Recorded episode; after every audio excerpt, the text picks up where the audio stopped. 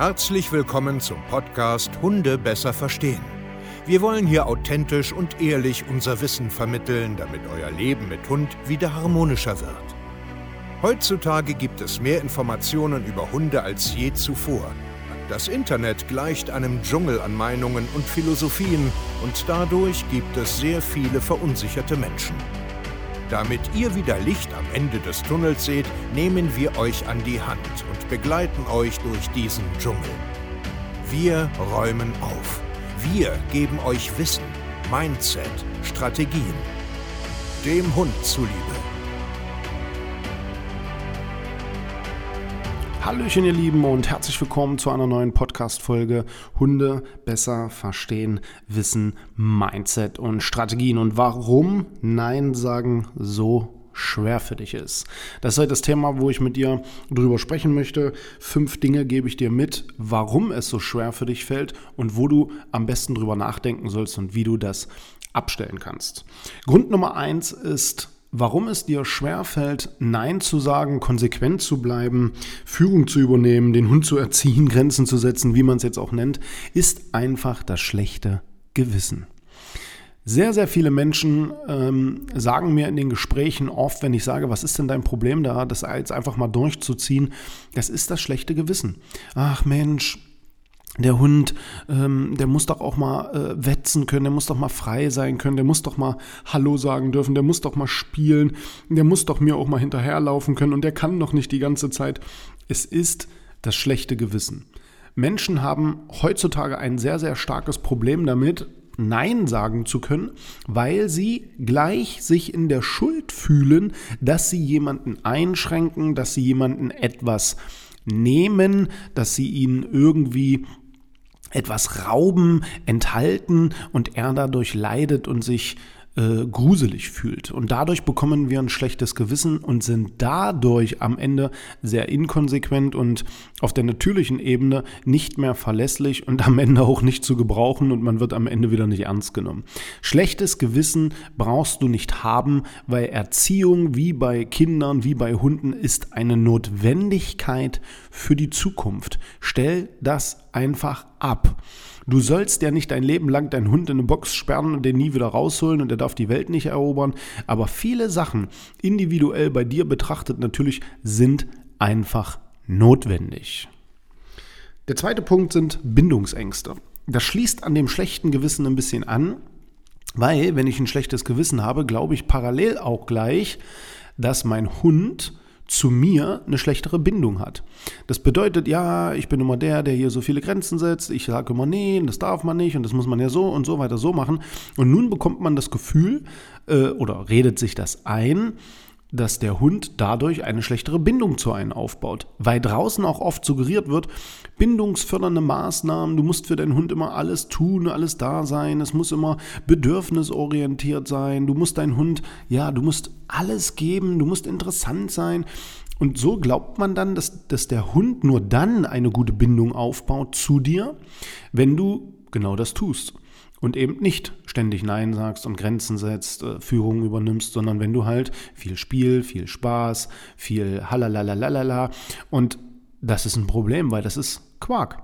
Dein Hund braucht Orientierungspunkte, er braucht Grenzen, damit er sich zurechtfindet und ist dankbar darüber, nicht die ganze Zeit nur in einem Schlaraffenland zu leben und dann am Ende, wenn es drauf ankommt, nicht wissen, wo er, an wen er sich wenden soll, weil hier den ganzen Tag nur äh, Clowns rumrennen und, und Party und Brüder und äh, Schwestern, die singen und tanzen und klatschen, anstatt dass irgendjemand da mal ein äh, Ruhepol, ein Anker ist, an dem man sich orientieren kann. Du brauchst kein schlechtes Gewissen zu haben und Angst zu haben, dass dein Hund zu dir eine schlechte Bindung aufbaust, weil du Nein sagst, weil du deinen Hund Grenzen setzt, weil du deinen Hund sagst, es wird jetzt gepennt, du rennst jetzt nicht 20 Meter vor mir. Nein, es wird nicht dem Reh hinterhergerannt. Nein, dem Besuch lässt du mal in Ruhe. Dein Hund hat deswegen keine schlechte Bindung oder mag dich deswegen nicht mehr, sondern er ist dankbar darüber, zu wissen, wie er sich zu verhalten hat in seiner sozialen Gruppe.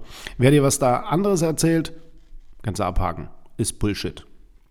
Drittens ist natürlich der soziale Druck. Jetzt hast du vielleicht Punkt 1 und Punkt 2 verstanden und bist jetzt äh, Feuer und Flamme und willst jetzt richtig loslegen.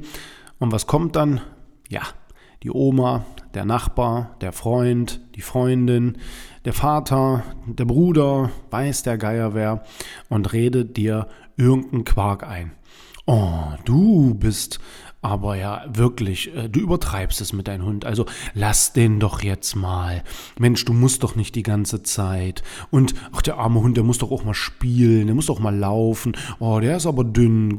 Kann ich dir nicht doch was vom Tisch geben? Der soziale Druck, der von außen kommt und auf dich einprasselt, ist ein Riesenpunkt, warum es dir schwerfällt, Nein zu sagen und vor allen Dingen konsequent deinen Stiefel ja, äh, anzuziehen und weiterzulaufen.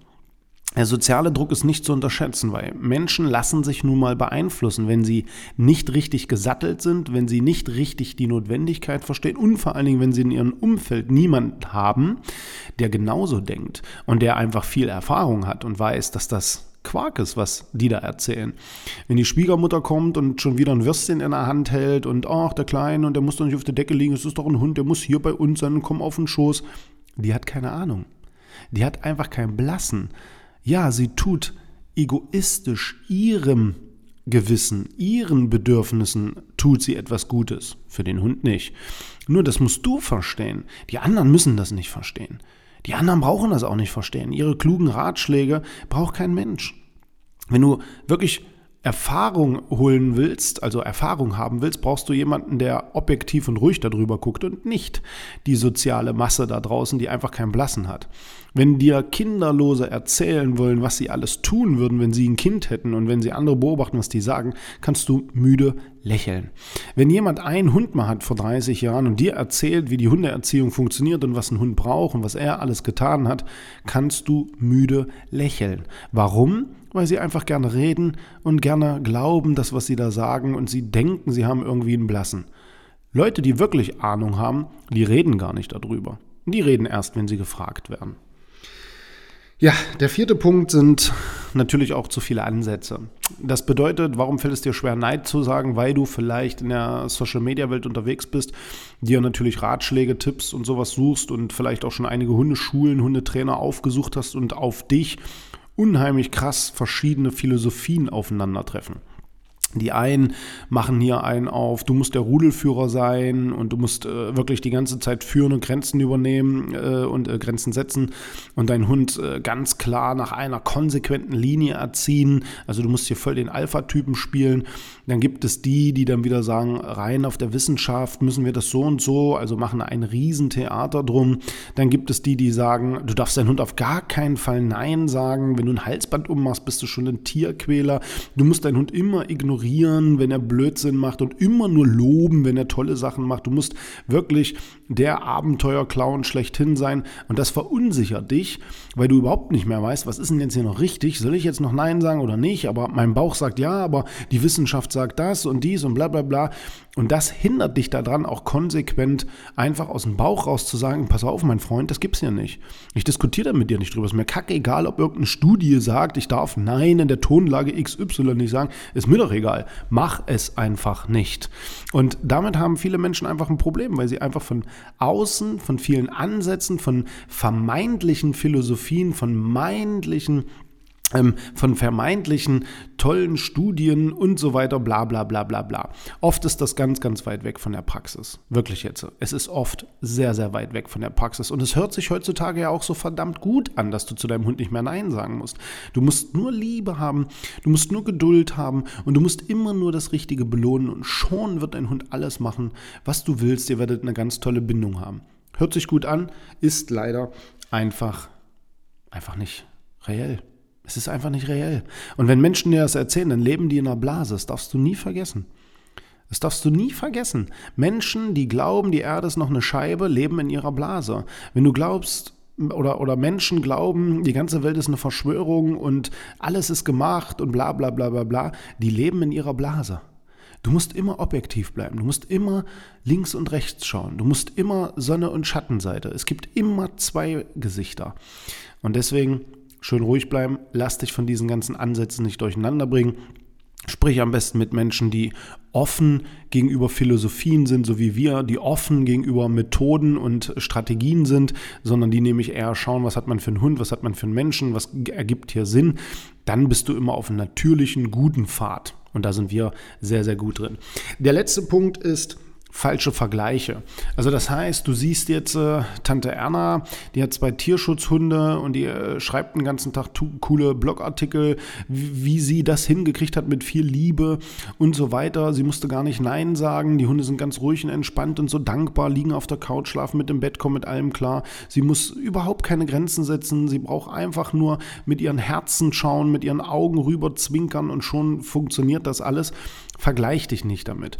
Auch hier wieder haben Menschen oft einfach nur Glück, dass sie wirklich totlangweilige und total introvertierte Hunde haben und die einfach wirklich ganz easy zu führen sind. Dann ist es so, dass viele Menschen auch komplett in ihrer Blase leben, überhaupt nicht mehr erkennen, wie oft ihr Hund sie überhaupt nicht für voll nimmt, die sich benehmen wie die Axt im Walde, die haben wirklich ein verschobenes Wahrnehmungsbild. Ja, und vergleich dich nicht damit. Vergleich dich nicht mit einem, was weiß ich, einem Border Collie, äh, wo, was weiß ich, irgendein Hundetrainer coole Videos dreht, wo der Border Collie tausend Millionen Tricks macht und irgendwie total orientiert und fokussiert ist.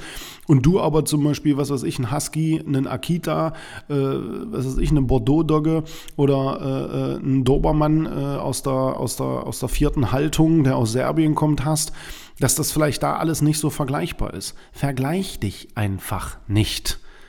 Mach es nicht. Und wenn du aus diesem Teufelskreis nicht mehr rauskommst, herzlich willkommen. Du hast hier die beste Möglichkeit, da rauszukommen, nämlich mit uns. www.hundetrainer-stevekeier.de. Ich freue mich, von dir zu hören, damit wir dir das Nein sagen beibringen. Mit einem guten Gefühl. Macht's gut und ciao.